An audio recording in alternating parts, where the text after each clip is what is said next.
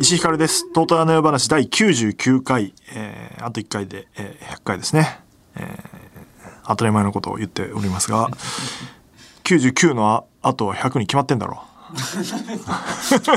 ああ、この台本。どうなってんだよ。えー、この番組は、えー、私が関わっているコンテンツや面白かったエンタメについてとうとうと語る、えー、告知番組です。えー、この間ですね、劇団四季のアナと雪の女王見に、ミュージカルですね、を見に行きまして、なんか、オードリーの若林さんと東京ドームの話をするときに、なんかもういろんなもん見て、インプットして、まあ放送でもちょっと言ってましたけど、インプットして、わかんないけど何がヒントになるかわかんないからみたいなのの一環です。初めて劇団四季も見に行きました。今までそっか行ったことないやと思って。で、アナ雪が最近始まったのかな。で、見てみようと思って行って。劇団四季って、うんと、なんか普通にみんな劇団四季劇団四季って言ってるけど、何なんだろうね。って思わない四季って4シーズンのことでしょ？劇団四季の劇場多くない？って思って調べたら、1,2,3,4,5,6,7個あんだって全国に。これすごいことで、で、まあ吉本さんがね、劇場いっぱい持ってるけど、まあお笑いなんです。せいぜい数百人だけど、まあ1000人超えるからさ、劇団四季って。ちょっと全部がそうなってるかわかんないけど、春、秋はあるのよ。夏と冬はないのよ。わかんなくない？これ何ルール？多分、詳しい人からすると、マジバカなこと言ってるんだと思うんだけど、で、俺はない、どこ行ったんだっけな？秋に行ったんだっけな？多分秋だな。で、行ったんですけど、あ、夏は閉館になってんだ。ああ。でもそれを規模の劇場をさ、経営してるって、やばくないと思って。で、チケットも大体売り切れてるしさ、すごいよなと。まあ、知ってはいたけど、あんまりこう、でも本当にね、行って思ったのは女性がほとんどだったね。やっぱりミュージカルファンってそうなんだな、みたいな。だから、あんまり行く文化なかったから、知ってんのはやっぱめちゃイケで、ライオンキングに岡村さんが出たこと。あれでしかないから、俺の劇団四季って。ハイエナやった時の名作ね、オファーシリーズの。だからまあ、ライオンキングも見に行きたいと思ったら、ライオンキングも今まだやってんのね、あれは。有明の方に劇場があるんだけど、だからなんか家が有明の方だからさ あの散歩ついでに歩いてたら急にさ劇団四季の劇場があってさ多分新しいと思うんだけどでそこはライオンキングやってるらしいんだけどまあ行ってきてで専用のやつの何がすごいってセットとかで仕組み機構とかをもう作った状態で常設するからシルク・ド・トレイとかもそうなんだけどまあもちろん作品自体はねあのよく知ってる「アナ雪」の話で面白かったんですけどあの魔法を使うじゃない？エルサが。氷の。それをちゃんと舞台上で表現しててすげえなとかだから照明とかのキラキラしてる氷の感じとかもちゃんと城を作ってたもんね。だから大掛かりな舞台装置を1回のためっていうかなんか演劇って2週間ぐらいやったらまあ地方行くこともあるけど今日終わりだけどずっとやるように作ってるから、まあ、ハリー・ポッターもそうだけど、まあ、にしても劇団四季はそのステージ劇場丸ごとそれ用に専用に作ってるから枠とかも。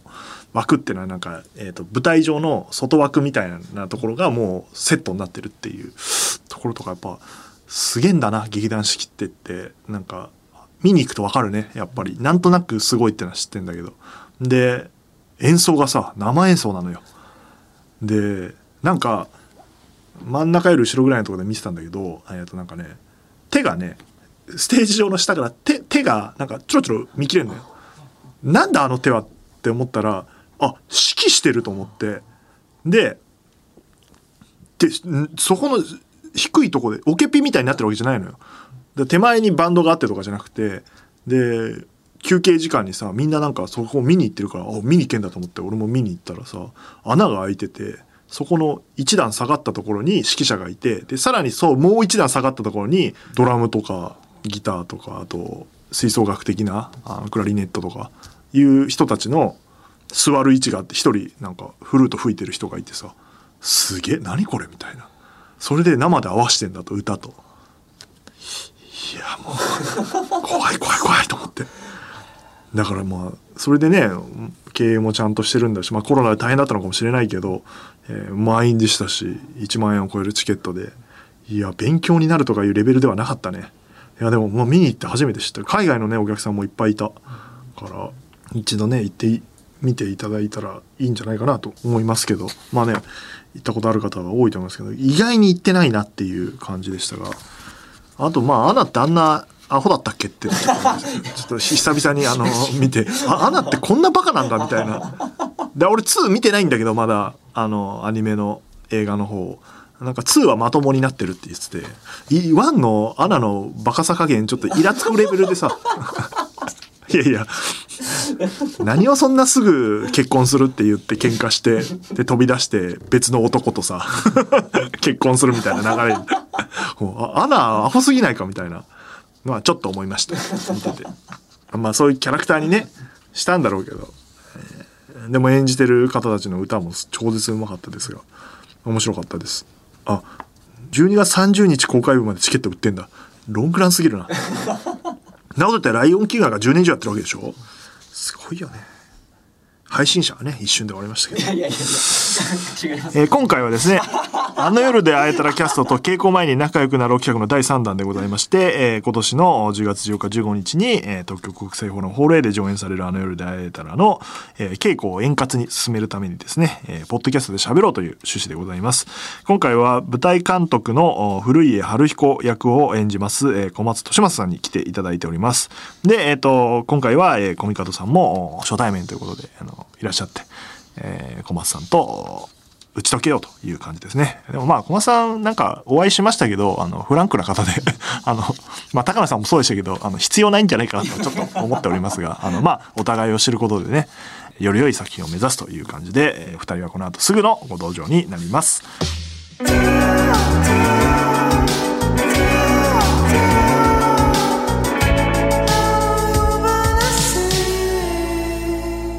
はい、というわけで、えー本日のゲストは、えーこの方でございます。小松利正です。よろしくお願いします。よろしくお願いします。ありがとうございますどうもありがとうございます。えーそして今日は、えー、コミカドさんもいらっしゃっております。はい、コミカドです。えーいかがお過ごしでしょうか？よろしくお願いします。お願いします。お願いします。聞いてるやつだ。聞いてくれ。いつもやってるやつだ。これで言ってもらえるんだ。いつものやつだ。いつものやつですね。最安値のやつだ聞かないでください。聞いてますよ。ちゃんと予習してくださるんだよな。聞いてます聞いてます来てくだる来てくださる方。いやー、まあ、ビジュアル撮影の時にね、ちょっはいとお話しさせて以そうです来ですが、あの、どうなんですか？日本放送の、まあ、ラジオがお好きみたいな話聞いてみましたけど、どうですか？今、ブースにいらっしゃって。もう、だからずずっと今、ここスタンバってから、もう、チャプチャプチャプチャプ水飲んでたと思うんですけど。すげえ水飲むな。水飲むもう半分しかないんだよ小分けに20、20cc ずつちょこちょこ飲んでるやつも、すっげえドキドキしてますよ。もう、他 だいぶベテランの方でなんか様子おかしいなと思っておかしいでしょ？ずっとこうやって水をこ小刻みに飲んでる。あのね、緊張してますね。っていうか、まあ嬉しさが勝ってますけども。いやありがたいですけど僕は日本放送で育ちましたから、はい。えあんまりラジオっていうのは出てないですか？ラジオは、あの、あんまり出てないですし、あの、自分で勝手に、あの、ラジオアプリあるじゃないですか。はいはいはい。ああいうのでフリートーク流したりとかしてますが。まあ、まさにこれもね、ポッドキャストでそうそそれ、同じです。もんですからそれはね。え。ポッドキャストはよく聞いてますよ。あありがとうございます、はい。日本放送の僕は社員なんであのスタジオを勝手に使ってるという。贅沢。贅沢ですよね。ことでくなございますが。じゃあまずねあの小松さんのプロフィールをじゃあ小松さんからお願いしご紹介いたします。はいいい感じに。えー小松利正さん。はい。1973年生まれで、えーはい。大阪府のご出身ということで、ね。えー劇団での活動を経て2006年に MBS 新命の現場から2でドラマデビューなさいまして、はい。その後も真犯人フラグ、シン・ゴジラ等々の話題作にご出演されえー現在放送中の NHK 連続テレビ小説「らんまん」など、えードラマ映画舞台などなど幅広くご活躍されているということで、はいえー4月には小松利正ソロコントライブ小松祭り2022改め2023はい。小松協奏曲独奏の東京公演が行われまして。ありがとうございます。私も拝見しましソロてコントやってんすか？そう、そうなんですよ。来てくれて。行ってないんですか？言ってない知らないですよ。ソロコントやってんすか？ソロコントライブやってるんです。何やってんですかえどういうこと？しかも。バカリズムさんみたいなこと？えどういうこと？あまあまあいやあんな高尚なもんじゃないですけど。でもソロコントって何？本当に。ピン芸ってこと？ピン芸ピンです。ピンですよ。あの、はい。ねなんか出る出るのを一人でやるだってだけじゃないですもんね。作演出出演あと造形を全部僕がやるっていうちょっと。造形がすごかったな。あの造形ってねセットを作るんですか？いやいやセットはね基本あのあれだ素舞台なんですが、あの何ですか？小道具ああちょっとした小道具作りが好きなので。ちょっとしたじゃなかったですけどね。あの大阪芸大ご出身なんですか？え大阪芸芸大のデザイン学科っていうところあなるほどなるほど。そこでちょっと勉強したんですね。そこであのクラフト力が培われたというベースはそこですね。はいはいはい。あと若手の時に俳優で食えなかった時にバイトで造形とか、あの劇団さんの衣装さんとか入ってた時期があって、そういうので勉強しましちょ何を作ったかなんで教えてくれないんいですか？や、いや、あの、言おうとしたんですけどね。ぜひぜひ言ってください。あの、胴体が長すぎるケンタウロスみたいなのに、あの、小松さんがなっちゃったみたいなコンそうトで、だから、馬の下半身、めちゃくちゃ長い。3メートルぐらい長い。絶対これオーダーメイドで作らないとあるわけないだろうっていうやつを、もう、小松さんご自身で。小道具じゃないよ。そうそうそう。全然こそうそうそう。こじゃない小道具って言っていいのかなとは思いましたけど、はい。あそういうのも作る作るんですね。作って、えで、で、自分で勝手に来て、小道具、あの、コントやってますね。ま。あ、ネタっていうか本も自分で作るってことですか、そうです、そうです。はい。ええななんなんですか？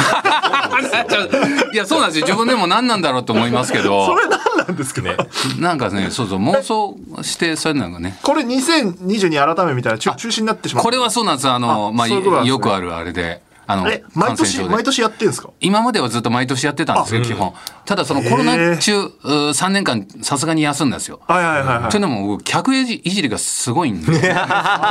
そうでしたね。あ前回、でもこの間、コミカドさん見に来てくれたやつはそこまででもなかったんでねすよ。、これでって思いましたよ。これで控えめなの？っていう。えコントで客いじりがあるって何なん？だ基本一人でやるじゃないですか。で、ネタとネタの間のはい、その着替えとかインターバルの時に、どうしても幕間が持たないので、そこの幕間で、お客さんを舞台上に上げて、4、5分ほっとくとかやるんですよ。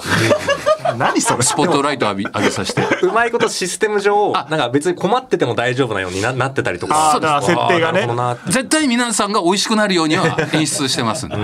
VTR とか流すんじゃなくてそういう感じなんですね芸人さんは大体 V でやねるじゃない V ですか。でね幕間つなぎますはいけど、。だから全部生でやってやろうと思って。面白いや、面白かったです、嬉しい。ありがとうございます。毎年やってんすねはいでそれ準備大変ですよねそれ大変です。明らかに大変ですよねすっごい大変です。もう部屋の中がもうぐっちゃぐちゃになあれ、る。部屋の中に置けるんですか？あの量。だからあの長タウルスっていうあの長い3メートルぐらいの馬、うち狭いんで、もう部屋に対角線上にそいつがいて、生活の中心にある。直線じゃ置けないんですそう、ね。しばらくその下で寝るっていう。何をやって上から見ると罰になってる。事務所協力しないよ。そうそう。好きにやりすぎて。そうです。あの、あの、ほっとかれてますけど、はい、NG だけもらって、はい。面白い。面白いなへえ、はい。であのそうなんですさっきもちょっと言ったんですけど鴻上庄司さんの「オールナイトニッポン」を聞いて俳優を目指されたみたいな話をね、あのこの間もちょっとさせていただいたんですけど。はい。そうなんですねそうです。あのー僕はだから高1か高2、高1だったかな。で、本当にラジオっ子だったんです。はいはいはいはもういわゆるハガキ職人、うんやってる時代があって。で、まあ友達があんまりいなかったもんですから、はでもまあ、よくあるこのラジオが友達みたいな感じで、で、聞いてたうちのおラジオがその小上さんのラジオで、最初は、何この面白いお兄さんと思って、すげえ俺たちと遊んでくれんじゃんっていう。演劇やってる人っていう情報なく、面白おじさんから、面白お兄さんから当時の「入ったんですね。オールナイトニッポン」ってそういうかん情報もね今みたいにネットでないそうから分かんないんですよね、わかんないです。ああ、なるほどな。最初誰か分かんなかったんですけど、どうやら演劇をやってる人らしいっていうのが分かって、告知とかされるから、で見に行ったんですね大阪の劇場に、それがすごかったんですよ。もうで電気が走って。いいっすね。うん。で僕はその時本当に人前で喋ったりとか、あの目を見て喋ることもできないような人間だったんで。で人前でこれだけ感情を出して、え笑わされたと思ったら次の瞬間には泣かされてっていう、ぐちゃぐちゃにされたんですよ。でいつかこういうことを誰かに、えいい影響を与えられる人になりたいなと思ったのが初期衝動です僕のその鴻上さんが。はい鴻上さんってあれですよね。え10回クイズとかですよね。10回クイズとか究極の。選択、社会現象になった番組なんそうですそうですそうです。えで狼少女のオールナイトみたいなものを作れってすげえ昔の人に言われて、えー、そうなんだ。これ社会現象になったんだよこれ。みんなが10回クイズやったんだよ多分思ってるよりすごい番組そうなんだ。鴻上さんの「オールナイト」結構すごい、今じゃ絶対怒られるんですけどね。リスナー何百人も集めて、はいはい。コンビニ襲撃して棚空にするっていう。うわーなんか。襲撃ってま襲撃っていうか あちゃんと買うんです。開始ラジオっぽいな。あと夜中みんな窓を開けて一斉に遠吠えしろっていう。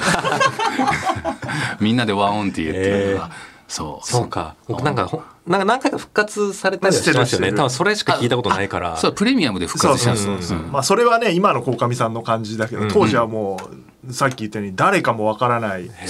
すんごい売れてるわけではないから、まあ、もちろんもう演劇界では知れてるんですけどそうです。そうですね。あの一般的な知名度は全然ない状態で、変な面白い話をするおじさんが変なことしてるっていう、それのね全然余談ですけど松柴さんっていう方がディレクターであーね。まあ、僕も、ね大先輩でお話ししたことあるんですけども、終わった後、えっと居酒屋連れてって当時ねカセットテープを、あの持ってって、はい。打ち上げかと思いきやこう何回も再生して「鴻上さんここがこうだからもう一回」そんな演劇のダメ出しのようなことやってるの。っていうのをやったっていう伝説が残ってる。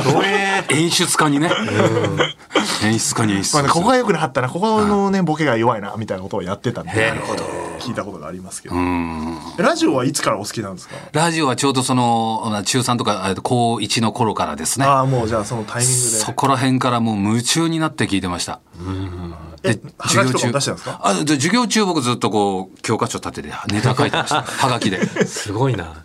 絵に描いたようなラジオ少年ま。さに、えー他はどんな番組？鴻上さん以外だとあーえっと小森まなみさんというトークジョッキーの方がいらっしゃるんです。今ちょっとお休みされてるんですけど、その方のラジオにもめちゃくちゃハマったんですね。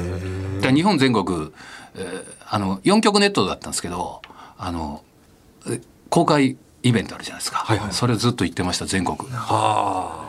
めちゃくちゃ好きじゃないですかめちゃくちゃ好きですよ。なんかな今日時間足りないかもしれないですよ。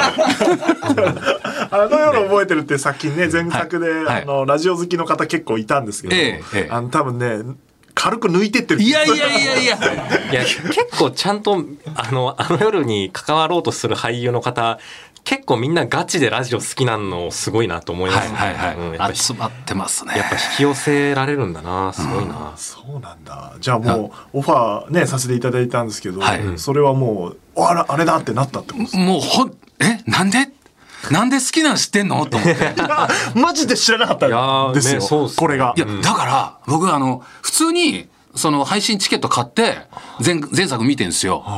でで、こう、ツイッターとかで、うわ、めっちゃおもろかったとか、で、次回作発表になった時、うわ、めっちゃ楽しみとか書いてて、それを誰かが見てくれたんかなと思ったんですいけど。や本当に見てなくて、ねそうなんですよ。普通に俳優の小松さんを、はいはい。まあ、あの舞台監督ね今回やるんですけど、はいはい。誰がいいかなって話の中で、別にそういう情報ではなくて小松さんをみんな見たことあるから、はい。小松さんとかぴったりだよね。ね。なんて話で普通にストレートにオファーしてるんいですよ。やー、そうですか。でまあ出てくれないかとか忙しいみたいな。結構早くお返事いただいて。すげえなんだろうみたいな。見てくれてたのかなぐらいだったんですよ。あのマネージャーさんからそのね、あのお話いただいてでもう食い気味でもうそれともう絶対 何が何でもっていう話をしてすぐ返事しましょう。いやいやだからびっくり。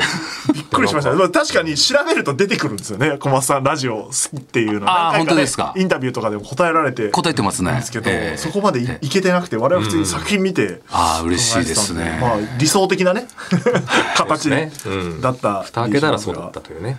うん。でちょっとこの作品大変なんですよはいはい。ですね。で、結構やっぱ稽古でも、ん。まあ、今はねちょっとコロナあ明けてきて飲み行けたりもね、い。するかもしれないですけど、はい。い、けない可能性もあって、まあ、バタバタしだすとコミカド君とコミュニケーション取る時間がねどんどんなくなっていくということがはい。課題であって、なんでちょっと先んじてこうやってお話しさせていただいて先にねはい、仲良くなると。はいあの人格を知っていただければなと。そうですね。そのねその稽古序盤の探り合いの時期をちょっとこれで先にやっちゃおうとやっとこうという。いいでねどうですすか？じゃあココミカド君からご質問あれば。はい。はいちょっといろいろお聞きしようかなと。本当になんか小松祭りをですね、あー嬉しいな拝見して、あの、もちろん俳優としてなんかすごいいろいろやられてるっていうのは知ってたんですけども、俳優って枠に収まらん人だなということを思ってですね。あー。だからもう本当エンターテイナーじゃないですか。ないつそれに目覚めたのかな。なそのお笑いというかそういう。確かに演劇やろうってね入りは思った。入りは演劇なんですけども、だなんか僕集中力があんまり高い方じゃなくてでこう舞台の稽古とかしてちょっとストップって演出家に言われていろいろじゃあこここうしようかって言われてる時に、はい。全然違うこと考えてたりする。なるほどなるほどよし。よしちょっとそれねよしよしって。なメメモしとこういやいや。いや例えばその映画とか見ててもあここういう展開の方が面白いんちゃうかなとかちょっと考えちゃうなんかちょっと違うこと考えちゃうのが一瞬よぎりながら見たりするんですけどそれを形なんか面白いことを思いついたから形にしてみようかなと思ったのが最初かもしれないですね。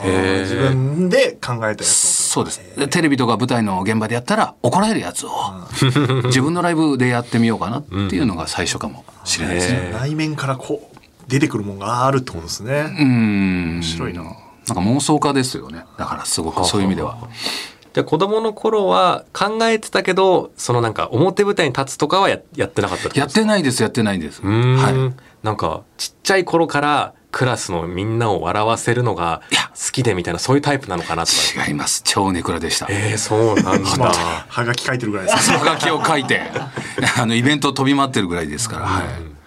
うん、ラジオが友達でしたからね。本当に。えはい。その当時あれですけどラジオ好きな友達とかもいなかったんですか？周りに。えーっと周りにはいなくてその公開イベントとかでで知り合って。ペンネームなんとかみたいな。すごい。典型的だないいな。俺なんとかだよみたいな。でそれでいまだに付き合いあったりとか、えーまあ、はい。そっか当時ツイッターとか今ねないですんつながるけどそうういうとこでしか会えない確かに、わけですよ、うん。それは出会えた時の喜びもなんか今よりはい。大きそうですね、はい。うんうんへえであのーはい。結構なんか笑わせだから本当になんかコントだったじゃないですか、ええ。まあ、演劇、まあ、演劇というかなんかまあお客さん笑わせることがはい。主題のラ,、イブだったりして、はい。なんかあの芸人というか、はい。なんかお笑いの方になんか興味があった時期とかそれ目指されてた時期とかもあったんじゃないかな。いわゆる俳優じゃなくてお笑いの方にっていうことですね。そうですそうです。あのまあ今もその芸人さんの地下ライブとかを出させてもらってるんですけども、うんもうあくまであのそのなんでしょう。俳優をやってるからちょっと面白がって呼んでくれてるところはあって、芸人さんとガチで勝負したら絶対勝てないと思ってる。いやそうっすかね。やっぱりめっちゃもう笑ったけどな。すげえ芸人さんいっぱいいて、あくまでも僕のはもう演劇ベースだから、2分3分であんなに笑わせられないですなるほど。なはいはいはいはい。でもうん。その R1 とかちょっと調整してた時期ああるんですよ。すごいな。4回ぐらい僕出て最高最高3回戦まで行ってるんおですけど。おすごいじゃないですか。でもでも 2, 2分とか3分なんですよ。なるほど、まあそうか。ですね R1 の予選そっ大変ちの難ししさね、はいでもしかしたら芸人さんとかはなんかその10分15分とかを1本でやることに逆に難しさ感じるそうかもしれないですね。のかもしれないですけど確かにそうっすね。伏線ばらまいて終わっちゃいますから。うん。はい。確かにな。2分3分で完結する1個のワンフォーマット箱って難しいな。ただまあそのなんかちょうどお笑いと演劇のハイブリッドみたいなことをやりたいなと思って、まあ僕の知る限りではあんまりそういう人がいらっしゃらないのでこれ続けていきたいなと思ってますけどね。い。や面白いですね。いないですかねケンタウロス作る人。いやーすごいよね。もいうあの あの手がドリルになっちゃった人みたいなのもあ、はい。もうそういうコントもあって。ああでドリルも作ドリルアームをつ作ってたんですよ。ちゃんと電動で動くドリル。ちゃんと回るちゃんと中でビーンって。それ全然知られてない話だからもっと言ってった方がいいですよ あそうそう全然知られてないんですよ。俺もう 10年以上やってんのに。面白いなそれいやーチョコプラがねお長田さんとか作るみたいなまさにああいう感じでまさにそうですねれよりダイナミックなものも作れるってことですもんねなそうですね。長田さんも素晴らしいですけど、はい。いやでもいいよな変な人だ。そう変な人なんです。だからそうなんですよ。あれをこあの小松祭りとか見て、はい。などこを目指されてるんだろうというかなんか。目指してるところがあるんですか？めうーんいや僕はもうできるだけこう長くこの活動が続けられたらなと。体壊さないで。まあ映像も出てはい。舞台も出られててはい。で自分でライブやるじゃないですか。はいまあ優劣つけるのあれですけどどれが一番生き生きしてるんですか？自分の中でこれ楽しいなみたいな。それぞれを生き生きさせるためにそれぞれやってるって感じかもしれないああなんかいいっすね。なるほど全部フィールドフィードバックする感じがするんですよね。うん多分ずっとテレビだけだと詰まっちゃうかもしれないですしはいはいはいはい。で発散できる自分のイベントの場所があるっていうのはでかいですし、なるほどはい。なるほど。そっか他の活動があるからその1回のライブでやることで考えつくみたいな、そうですそうです。お互いそんな感じですね僕の中ではね。へえ、まあいいな。確かになんかバランスバランス良さそうですね、はいはい。でも小松さんってもう自分でお話も考えられるし作れるし演じられるしもうなんか一気通貫でできちゃうじゃないですか、いやそんなことないですよ。まあねまあもうできちゃってたんですけど。あまあいやそんな込み方さんに言われるんですけど。いやいやいやいやあれお恥ずかしいですがどのフェーズが好きとかありますかなんかどのフェーズが一番あ好きその制作過程で。そうですそうです。一番最初に思いついた瞬間ですね。わあ設定が。はいはいはい。設定を。でこれで勝負しようと思って、でこれで前後を膨らましていこうってこうどんどん肉付けして作品作るんですけど、はいはい。一番最初にそれを思いついた時がすげえ気持ちいいですね。へえでも一番大変でもない大変じゃないですか？その01の部分って。そうっすね。時間かかりますよね。かかりますかかります。出てこない時マジで出てこないですし、うん、大変ですよ。あのそのコントライブの最初なんか客入れ中結構あれ好きだったのが、はい。あの一冊のノートがはい。スポットライトに照らされてあるっていう、はいそれがステージ上で、はい。でそれが小松さんのネタ帳ネタ帳なんですよ。はい。だからこあの今回いやあなるほどなるほど。そうです書けるものが書かれているであろう。はい。だ普段からああやってなんかパッと思いついたらなんかメメモするみたいな。そうですね。だからノートとか。それまあでなんかなどうする家康の 出てもいないのにでやめてください。あの どうする家康のメモ帳を持ってるんですね出てもいないのに出てる感じを出す。俺 大河出てんだと思ってそっかと思ったら出てなかったうんまだ呼んでくれないですね、タイガーはね。あでもそういうのを持ち歩いてるんですねメモ帳をそうですそうです。なんか思いついたらパッて書かないと忘れちゃうから。はへーい。そうそう面白いこと起こんないですからね。あれ全然あれですけどなんかバカリズムさんの話で一回あったのがなんか稽古あんまやんないみたいな話を一人だからあーはいはい劇団ひとりさんかな言ってたの、はいどどうなんですかそれってねいや自分で考えてるから、はい。あ、練習がそんな必要ないって頭の中でずっと歩いてる時とか稽古してるような状態になるので。そんなドラドラゴンボールのあの イメージ資料みたいな。でもまあそそ相手がいないとそうなってくるんだだろうなと思ってそうなんですか？そうですね。稽古場で投資するのも2回ぐらいですし、へで3日4日ぐらいですね、稽古場を抑えてんのって。ーはいはい。そうかそうだそううか。あとは部屋とか公園でちょっと動いたりとか。はい。公園でやめてくださいねケンタウロスやんの おかしいでしょケンタウルスはしかもついてない状態のやつやべえな。え、なんかそういう人とやったこと、コンビでやって活動されたりとかはされたことああります？昔やってました、コンビ組んでました。えーはい。あのーザ・スパゲティーズっていうコンビを組んでて。はいはちょっとあれな名前です。なんでですか？きついでしょ？ザ・ザ・スパゲティザスパゲティザをつけちゃうところに ラーメンズに対抗してみたいな。はずーあ世代同じぐらいですか？ラーメンさんえ同い年ですね。そうじゃああの世代はよまさに48年生まれバナナさんとか、あのそうです辺の世代ああすごいな。やってましたけどね。はい。相方が田舎に帰っちゃったんで。はい。その時も書いてたんですか自分で？いや、お互い書いてましたね。あお互いなはい。二人で書いてねまあ。じゃあもうはがき職人ねやっててで作家になるみたいな道ももしかしたらあったのかもしれないー、ですねどうでしょう。なんか、その、自分のセリフしかかん思いつかないですね。そうなんだいろんな人が出てきてっていうのを多分書けないと思いますそ。れもタイプだろうな、なるほどな面白いないやでもいいっすね。なんか幅広く活動されてるからこそなんか、あのなんかこの発想の助けになるというか、あはい結構なんか一個のことを机にグーってやっててもなんかなかなか出てこなくて、案外他の活動やってたりの時とか思いついたりするからそれはいいかもしれないですね。頭が違う感じで動いてる時に新しいのが入ってくる感じがしますから。うんうんうんうんいやでも全然ネタが出てこない時はもう無理やり負荷をかけてネタ出す時もありますよ、もうバスツアーとか一人で参加する時あるんですよ。ああ全然興味もないツアーにってことですか？え興味もないっていうか一人で行くの怖いじゃないですか。ああなるほど。あさくらんぼ狩りバスツアー。そうそうだから関係ないやつ行くんですよなんで一人で来てるんだろうこの人やばいやつだってね。な確かに。一人で。一人でさん参加してく50る。のおじさんがさくらんぼ食べ放題 もう気持ち悪がられますよ家族連ればっかりなのに。家族連れとか老夫婦とかカップルなんですけど。きついっすよきついですねまあそれでなんか思いつくかもしれないってそれいうね。でそれで思いついたことネタにしたりしてます、はい。まあ確かに刺激を与えないとね出ないですもんね。面白いな。バスツアーに参加しようって発想確かに。ねややってみればコミカド。確かに僕もなんかなんか思いつくことあるかもしれないですもんね、うん、ふ日常ではありえないようなありえないことが。シチュエーションに。やんないことやるって大事ですもんね。ずっと緊張してますよバスの中で 俺だけ一人だ。バスの中ずっと緊張してると疲れそうだな。疲れますよ。気になるもんないたら。なんだ？その視線に耐えながら。面白いな。他にもありますか？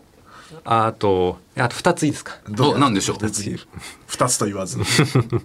あの僕あのまた小松祭りの演目の中で、はい。あのシュレディンガーの猫がですね、題題材になってるやつがあってですね、はい。僕もなんか量子力学大好きなんですああ本当ですか？嬉しい。嬉しいって。あのコントもいやいいいいっすよね。やっぱそれやりたいよねって思いながら拝見したんですけどああれあれ思いついた瞬間とかお聞きしたいなと。ああまあ僕もだからその量子力学の話がすごい好きで,、はいはいはい。で最近特に好きなんですけど、うんうんうんうんこのげ現実世界は本当にあるのかないのかっつう話でね。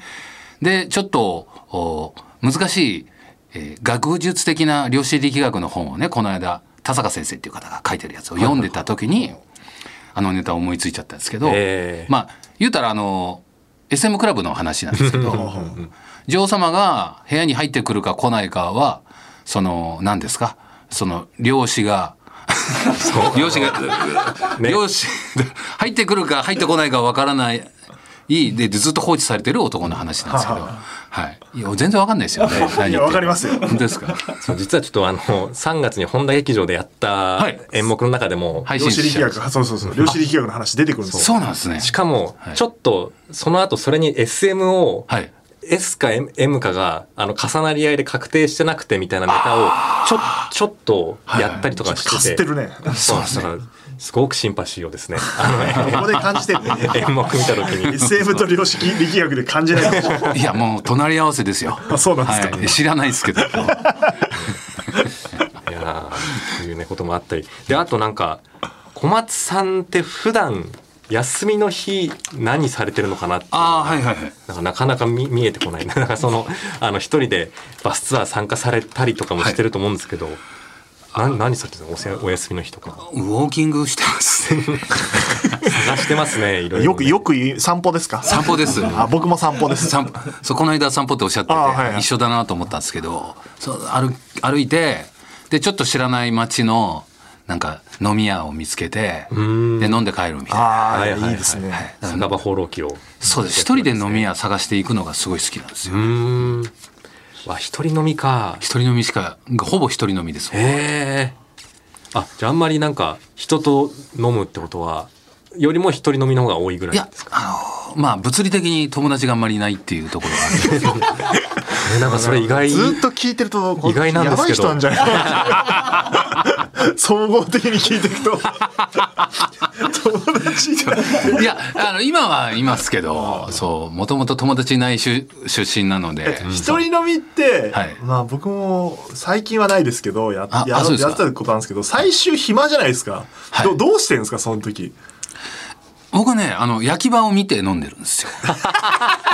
あここいい焼き、ねいい焼き場だなと思って。えー、焼き場。ああ炭足したとか。焼き鳥焼き鳥焼いたりする焼き鳥屋さん、そそこのプロの手さばきを見て、うんこう静かに飲んで。そこは楽しいんだ確かにそれがそれが楽しめたら全国津々浦々の焼き鳥屋行けますもんね。えでこう通ってくるともう最初に注文しないです自分がいつも頼むお酒がスッて出てきたりすると。よしと思うんですよね。ー、なんかいいな面白いなそれはそう楽しいなその方が。人生まあまあでも。楽しめてますねそれいやそうっすね。本当はでもいろんな人と飲みに行く方がいいな。あそうなんですね。はい。ぜひそうですね。機会があれば。こ れのねまあまた状況どうなってるかわかんないですけど、そうですね。稽古期間はねはい。行きたいなと。はい。思いますね。はい。面白いな。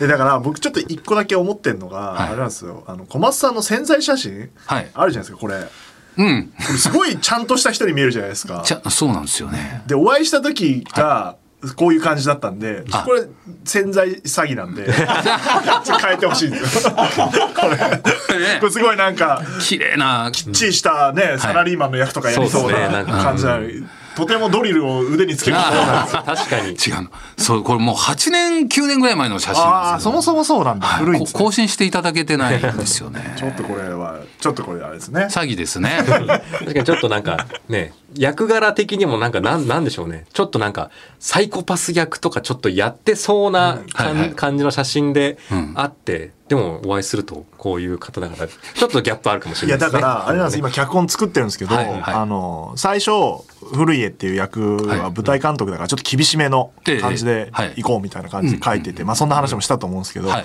この間上がってきたのをソロコントライブ見た後だから、ちょっと嘘変なやつになってんですよ。ちょっと面白いことを言うようなキャラに変えてて、ちょっとなんかあの何を影響を受けてるんですか？影響を受けちゃった。当て書きなんそれ当て書きっていうのかな？当て書きっていうのかどうかわかんないけど。あそうか当て書かされたというかなんかコントライブ見ちゃったばっかりにそうですね。おおなるほどねなんか困ら困らせたくなってきちゃったなと思って。すごい楽しみですそれはちょっとねブレてるんですよね。まあまあそんなねあの夜で会えたらという作品に今回ご一緒させていただきますが、はいえっ、と10月14日土曜日と日曜日に東京国際フォーラムホール A でやる舞台演劇番組イベント生配信ドラマという、はい。えー名前に、えーしておりますが、えー高橋ひかるさん演じるラジオディレクター上村アンナを中心としたラジオの番組イベントにまつわる物語で、えーございますので、まあ、さっきね出演の話も出ましたが前作はどどうでしたか？ご感想的には。いやーでも最初あの高橋ひかるさんに聞いたんです現場で、はいはいはい。ドラマの現場が一緒で,、はいはいはい。でその時に何その面白そうな企画と思ってしかもラジオだしと思ってチケット買ってみたらパソコンの前で泣いたの初めてですよ。配信を見て。すごい引き込まれました。で時々チラチラと映るあのバッと廊下とかあのなんですか階段の踊り場とか歩いてる瞬間にチラッと映ってしまうあのケーブルの束ね。もうねチラッとどこじゃないぐらい映ってましたけどね。あれは放送局には束があるんだって僕らは言い聞かせてたんで。いやいやいやそれはね。だからありえなくはないんだって言って。そこのカメラの後ろにはい。えげつない数のクリエイターのその集中してる状態があるっていうのがやっぱり同じ制作者だからやっぱり感じるし、だからもうたまんすごい現場を今目撃させてもらってるなと思ったんですよ。なるほどなるほど。そうですよね。しかもちょっと演劇的な部分も入れてるじゃないですか舞台っぽい急に照明変えて改造のシーン入れたりとかはい。めちゃくちゃかっこよかったです 演出がいやーまんまと嬉しいですね。うん。大好きな作品でした本当にちょうどねこれそれやったシーンですね。ああ確かに。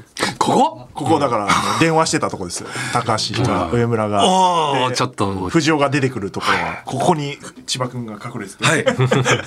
そうなんですよね。ここやおいただのオタクですよ俺今。みんなみんなこんな感じですよ好きな人、あれ以来だからあの来る関係者が「はい。あのあのスタジオはどこなんですか?」みたいな。見に行ったりもすああだからるんですけど。ないいよな。そういうそういうふうに続い続いていくというかなんか影響がなんか、その後にも及んでいくといいですね、嬉しいですね、まあおっしゃる通り大変なんですよこれ。そうですよ。高野さんにもちゃんと伝えたんですけど、これはい。本当に大変なんですよ。この間の放送聞きましたけど、はい。えフォーラムの中のスタッフさんが100名とかいるんですか？言いますねきっと、でさらに配信チームというか、いるからまた300人ぐらいになるんじゃないかなと。ねっていて。生でやると全ての段階の人だからあの撮影現場とかだとはい。なんか、まあ撮ると時にいる人準備の時にいる人撮った後にいる人っていうなんか段階分かれますけど同時にいるんだ。同時にいるから、はい。前回も150人ぐらいいて、でそうですね今回そのチームに加えて番組のイベントをフォーラムでやるスタッフがいるんで、ライブスタッフたちが、はい。はい。それがまあ100ぐらいいるんで。それはちょっと300近くになって、まあ、演者さんも増えたからたまらんな。300ぐらいになっちゃうな。だみんなどこにいるんだろうっていう楽屋とかにもカメラ置くから居場所がないよねっていうのを、もう映り込むしかないみんなで。全然映り込んでもおかしくないですよ。でそうそれに5000人のお客さんが来るという。たまんないっすねことなんでちょっとね我々も想像ついてない部分もたくさんあるんですけど。楽しみでしょうがないです。いやありがたいです、ね。はい。そう言っていただけると。あの怒らないでくださいね。そうですね。ちょっとね、まあ僕がなんかちょっと脚本直したいっていうこともあるかもしれないし、なんか技術的にあこれやっぱりなんかどうしても難しかったからこうしなきゃいけないみたいなそういうなんかもいやう。ね作りながらはい。やっていくしかないものなので、それを楽しめるメンバーじゃないかなと思いますしや。僕そういうの大好きですし。ありがとう。ございます。そうだから今、うんじっくりこうすごい後ろからスーッと今作ってる状態で、はいはいはい。いきなりガッといけないんで、はい。ここで皆さんいいですか？じゃあ次行きますよ。みたいな これやってだからキャストの皆さんに渡すのはある程度まあ変わるけど見えた状態でお渡ししないとという感じですので。ちなみにあれですか？さっきね高橋ひかるさんとは共演があるって、他に共演経験のある方っていらっしゃいます？かえーと千葉雄大君あ映画で。そもそも千葉君がそうなんですね、そうです。だいぶ前です。あと山口ああ、しげさんは誰とでも共演してるな。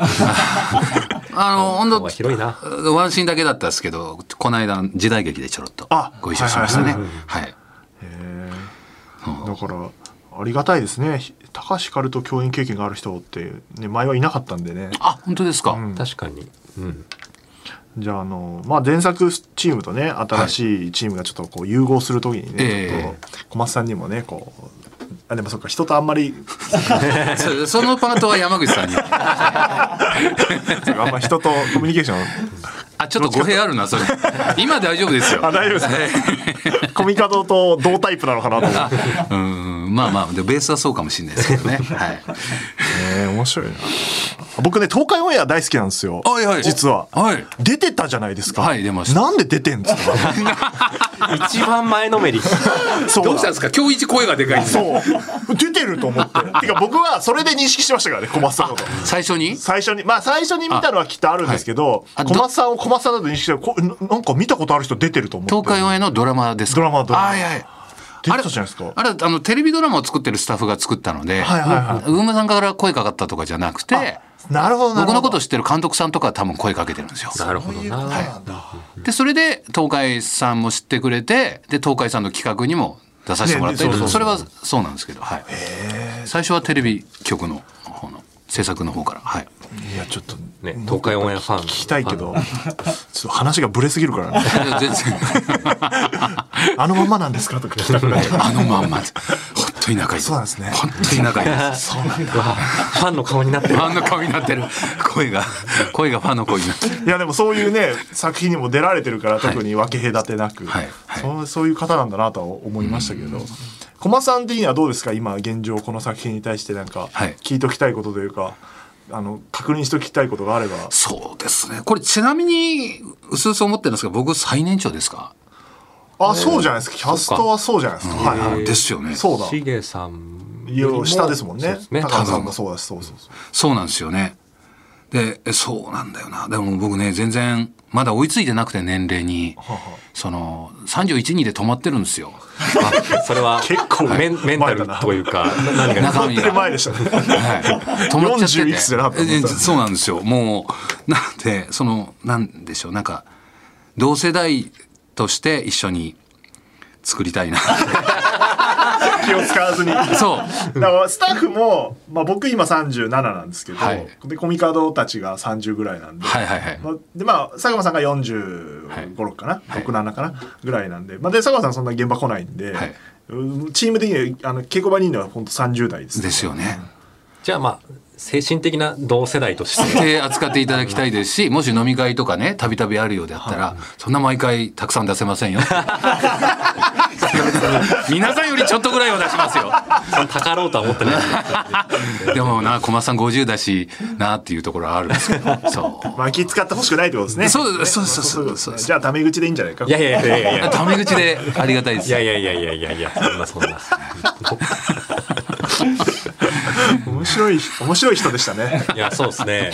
いやでもでもなんかよよかった。なんかあのちょっとイメージと違ったところも知れてよかったな。よかった。ああで嬉しいです。メールも来てるんですね、はい。あ嬉しい。メール来てるんだ。えー偽名小路友さん、えー小松さん演じる古家春彦は休憩時間は徹底して守るというポリシーを持った役のようですが、小松さんはどのように休憩時間を過ごされていることが多いですか？と。あそっかあのドラマの休憩時間とかどどうされてるんですか、あドラマの休憩まあ、時間？え映画とかもそうですけど、まあ、現場によりますけどね、はすごい、えーあのおしゃべりする現場だったらそその方たちと喋ってますけどね。内藤隆さんっていう俳優さんともご一緒するんですけど、内藤さん喋ってない時間がないんですよ。いやー いらっしゃいますよね。だから俳優版明石家様みたいな感じ。すごいんですよ。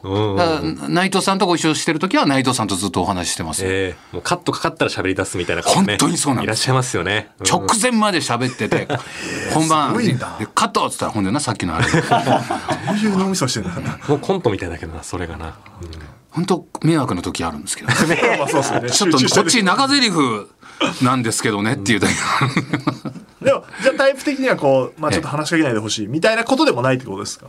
あ全くないです。そのお話できる人がいたらなるべく喋ろうとしてます。もういい大人なのやでもありがたいですね、そうっすね。休憩時間、はい。あの稽古の休憩時間に、あの一人でこうこう下向いてキョロキョロコミュニケーションを取れよ。はいえやることとか考えることある。いや違う。ないない時でも。ねねえじゃない。です本当にもう、直さないとねいけないですよね、そういうとこはね。でも、そういうところから生まれてくる爆発的なね、うん、あのそのやっぱサッカーさんっていうのはそういうところあっていいと思いますよ 僕は。その優しいな、優しいですね、いいな。戦えるところで戦ったらいいと思います。びっくり。りするぐらい前のキャストにいじられると思います。よああそうなんですね。楽しみびっくです。りするぐらい。まあね僕はねあのどっちかっていうとあのそっちの方がやりやすいタイプあなるほどなるほど。うん。おいどういうことだよって言われて、はい。えへへへへプライドはないのか そうまあいろんなね演出家さんいらっしゃると思いますが、うん。もう一枚メール来てます、はい。えーペンネーム龍之介。はい。えーはじめまして小松さんのツイートでこの番組を知りました。お。ありがたいですね。ありがたいですね。えーあの夜で会えたら楽しみにしております、んえー小松さんは学生の頃からラジオ好きでハガキ職人だったとお聞きしていますが、当時はどんな姿勢でラジオを聞かれていたのですか、はい。勉強机の前でお布団に入ってはい。家族に聞かれないようにイヤホンで、はい。えー私はラジオを聞く習慣がなかったので、えー気になっておりますと。物理的なスタンスか。姿勢ってそういうことかと。そういうことだね。その気持ちじゃなくてどういう気持ちで？じゃない僕の体勢を知りたい。なんで知りたいんだ？よあの一番集中したい時は、はい。大事なラジオはもうヘッドホンで。で布団にくるまってこうカブトムシの幼虫みたいになってて。今日は読まれるかと思いながら集中して。聴覚に全ないぞ集中。と、うんうん。でも寝ちゃう時もないんですか？そのままスーッと。あでもある。あまあそういう時もあったかもしれないですけどね。でもよくもう基本親からは禁止令が出てたんですよ。えー聞きすぎで？そうラジオ聞くなってで ヘッドホンであのミニコンポからこうコード出てはいで布団の中でこうやって聞いてると時々スポンって抜かれて また聞いてるでしょ。また聞いてるでしょあだから隠れてもいるんですね布団の中。隠れてそうです。そう大っぴなんでらに座ってこうやって聞いてるとガチャってあげられたらもうバレちゃう。す大変なのでそうです。寝てるふりして。はい。ラジオばっかり聞いてってすごい怒られてました。面白いな。本当に好きなんだな。だから吉田五郎さんとかが、はい。あのちょっと怖いぐらい好きなんでラジオが。あ本当ですか、うん。彼はあの本当にあのえっ、とね放送の中で、はい。あのパーソナリティがあの日本放送のトイレはちょっと便座がザラザラしてるみたいな話をしてたのを,、はい。聞いてるから、はい。あの日本放送に来た時に、はい。あのすぐトイレ行って便座 あザラザラしてる。ってやばいファンじゃん。出演者じゃなきゃトイレ触りに行くな。出演者じゃなきゃ追い出すぞ。今は聞いてらっしゃるんですか？なんか番組ってちなみに。あでも固定して聞いてるやつはえーマジラブさんのやつと聞いてるか聞いてるじゃないですか、なんかない感じで今いやいやいや入った聞いてた。とかそうっすね。あとは結構まあ移動中にその時やってるやつを聞いてるとか、はい。はい。はい。そういう感じですけど、聞いてた。聞いて 卒業してるか感じだったいやいやメメールとかは出してないです。もう、あさすがに。だ出したい気持ちあるんですけど 時々。いやいやいやいいじゃないですか。いいですよ。なんで一回なやってない風を予想ですか？もうもういいか。もう別にいいんじゃない？そっちの方がみんな、ね。そっちの人ばっかだから。あそうですね。だ入江君入江仁義君とかはも,、はい。はい。もちろん番組は好きだったんですけど、うん。この企画参加してから本当に送るようになって、ああそうですかすっごい送ってますよね今も、うん。すぐ仲良くなれるだろうな。嬉しい。い。やーねこれこのキャストの皆さんが一堂に会して喋らせたらどうなるんでしょうね、これななんだ？ないですよねこれ。だここまでテーマが好きな人が集まってる舞台って、あ確かにそっか、はい。そうなんですよ。結局新キャストの方も蓋開けたら本当にみんなラジオ好きな方しかいないから、まあ結局そういう人じゃないと出てくれないっていう説がね、ほ本当はそのじゃあ好きじゃない人も入れて、まあ、今回テーマ性でちょっとあるんで、うん。うんうんえーいいんじゃないかってことでそこリサーチせずにね小はい松さんとか中島さんとかもそうですけどあオファーしてたら全然好きだったっていう。で だからそう本当に好きじゃねえと受けねえんじゃねえかこの仕事みたいな。というね説がだんだん確かになってきてますけども、ね、やっていくうちにみんな、ま、もっと好きになってくれて聞いてくれたりもするんで、あのぜひ今の「オールナイト」もね聞いていただければはい聞きます。ちょっと他のも他の曜日も聞きます。佐久間んさんとかね、あ佐久間さん。はい聞いといた方がいいですね。そうですね。監修で入ってますんで。佐久間さんはそう YouTube をいっぱい見てます。あーのぼろくねうん面白いですよね。企画の化け物ですね、えーということで、まあ、あの稽古もよろしくお願いします。お願いします。楽しみです本当はい、にはい、えーこんな感じでですねコミカドがあの演出中にはい。本当何言ってるか分かんない時があるんで、あの遠慮なく言っていただいて。いやいやいや。そうなんですよね。そう、あの、話、ね、なるべく簡潔にまとめるように僕も、あの、心がけるんですけど、どうやら話が長いらしいんですよね。いや僕、あのまとまんなくてもいいと思いますよ優しい。その察し一緒にね、思考考えたらいいかなと思う、みんなで同じなん優しい。ですよじゃあなんか、そうですね。じ。ゃあそれも許さないんですよ。演説みたいに始めるんで。あなるほどなるほど。全部分かってんだこの人っていう感じで、お聞いていくと、お分かってなくないか？これどっちなんだみたいにななる無駄な時間って僕は呼んでるんですけど。それでそのいやここ難しいからどうしたらいいですかねって言ってくれれば、はい。なんでただそうなんで皆さんそう思っといてくれたら、だいぶあでも本当に今日来てよかったです。いいやそうろいろ、あの取扱説明書をいただいたっていう、これ大事なんであの皆さんあの全部を掌握してる人だと最初思っちゃうんで、はい。ねそんなことないからね。前回の舞台ではい。最初にあのなんか、えー、45枚のレポートみたいなあの資料を作ってきて、はい。えーそれを説明するとこから始めたんですけどあのそれが非常に分かりづらくてみんなが 何を言ってんだそう。いいですか？今回側はですね、あの、プラトンのイデア論をやりつつですね、つって。あら。いきなり壮大な話をし始めてで何なんですかって言ったらそこはないっていう、ね。えー楽しみにしておいてください。めっちゃ楽しみです。はい。で、えっと、はい、チケットは6月24はい。日土曜日10時から、えー販売開始ですので、えー公式ホームページをチェックしてください。というところと、えー、小松さん的に何かお知らせとかありますか？お知らせそうですね、えーまあさっき言っていただきましたけど朝ドラ今やってますんであ中さんとね。はい。あと「刑事と検事時々判事」っていうドラマ、毎週木曜日の夜9時からやってますんでそれあと2回で、えー終わりますんでよかったら見てください、はいちゃんと出てる人なんだよな。ねお忙しい。俳優みたいな顔して出てますんでいや、いいじゃないですか。はい。というわけで、えーあ、僕からもお知らせ、毎回してるんですが、はいえーあこれ、これね、皆さんにお渡ししてるんですけど、オードリーのオールナイトニッポンという番組がですね、はい東京ドームで来年2月にライブをやる、ステッカーをですね、10万枚配っててですね、あの、これどうぞ、えこんなにくれるんですか？ま配ってください。やば！朝ドラの現場で。行きつけのあのあれに貼りますあの居酒屋に。あ、ぜひぜひ、そういう貼り方最高です。焼き場にね、はい焼き場に。行っていただいて。はい、あとですね T シャツを作ってですねこれは売るんですけど、えー、売り物なんですけどこの今できましてあリトルトゥースっていうあの若高橋さんが書いてたやつだ。ロゴのかっこよ。後ろはドームのうわロゴだったりします。うん。これ実はデザイナーがですねあの夜と同じ目黒さんという方だったりしてあー目黒そうなんだはい。これが3300円で売ってます。ので、これは貸していただいて、はい。普通に欲しい買うかも。買っていただいて。これがですね、えー6月3日25時から予約始まってるよと。おいう感じでーございます。あなるほど、えーメール来てると。服部三世さん、えー石井さんが SNS にアップされていた奥様手作りのオードリーのオールナイトニッポン東京ドームライブの缶バッジを拝見しました。うん僕も同じように1 0センチあるでかい缶バッジを作って、えーおりました。とこれを身につけられると思うと天にも昇る気持ちです。これをつけて、えー東京ドーム行きますと、もう売ってんですよ。これこれ100円均一とかでこれに元のやつが売ってんですよ。これにステッカー貼るとこれになるっていう。ああなるほど。ああはいはい。パッチメーカー手作りなんですそのステッカーを使って作れるっていう、へー。うちの奥さんが作ってくれたんでいいななんか缶バッジ映えしますね。なんか。こういうアレンジも皆さんリスナーが勝手にやってくれてるんで。ああいいなあ楽しそう。ラジオやってますね。リスナーとつながって。